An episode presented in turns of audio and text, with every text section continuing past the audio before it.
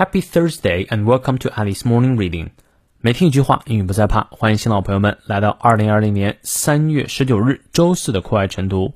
今天这句话来自于 Henry Wadsworth Longfellow。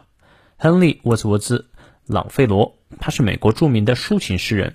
他的诗多描述传奇或神话故事，一度成为美国最受欢迎的诗人。他也曾在美国哈佛大学任教。他说：“If you would hit the mark, you must aim a little above it. Every arrow that flies feels the attraction of Earth。”如果你想要击中目标，你必须瞄准高那么一点。每一支在飞的箭都会感到地球的引力。你看，你发现对了吗？我们来逐字看一下。If you would hit the mark, if you would，在这里 would 呢表示意愿。如果你想要 hit the mark， 呃，就是击中目标了。mark 有靶心的意思，hit 指的是击中。You must aim a little above it。aim 指的是瞄准，a little 一点，above 指的是在什么什么上面，it 也就是说在准心上面，你要瞄的稍微高一些。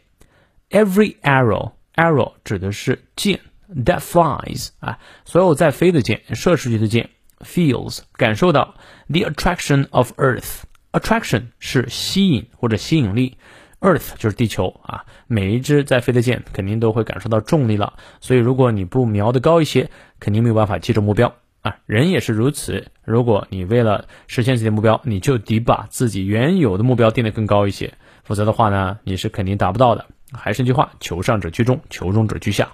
好，让我们来看一下其中的发音知识点。If you would 这个 would 是短 u，不要念成 would，而是 would would。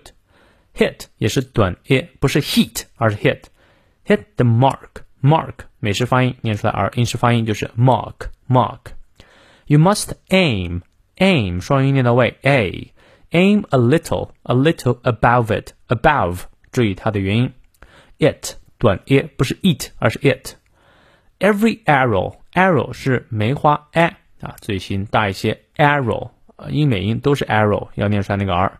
That flies i 双音念到位，feels 长一，feels the attraction attraction，所以前面是念 the 啊，feels the attraction of Earth Earth 咬舌，当然英式发音呢，这个 r 不念，直接就是 Earth Earth 哈。好，我们从到尾过三遍。首先呢，先注意一下它的重音。If you would hit the mark, you must aim a little above it. Every arrow that flies feels the attraction of Earth. 再来一遍，我们来念一下英式发音。If you would hit the mark, you must aim a little above it. Every arrow that flies feels the attraction of Earth. Earth 啊，那个 r 不念。好，最后美式发音。If you would hit the mark, you must aim a little above it. Every arrow that flies feels the attraction of Earth. 希望这句话也能够让你把目标定的高一些，也祝你周四快乐。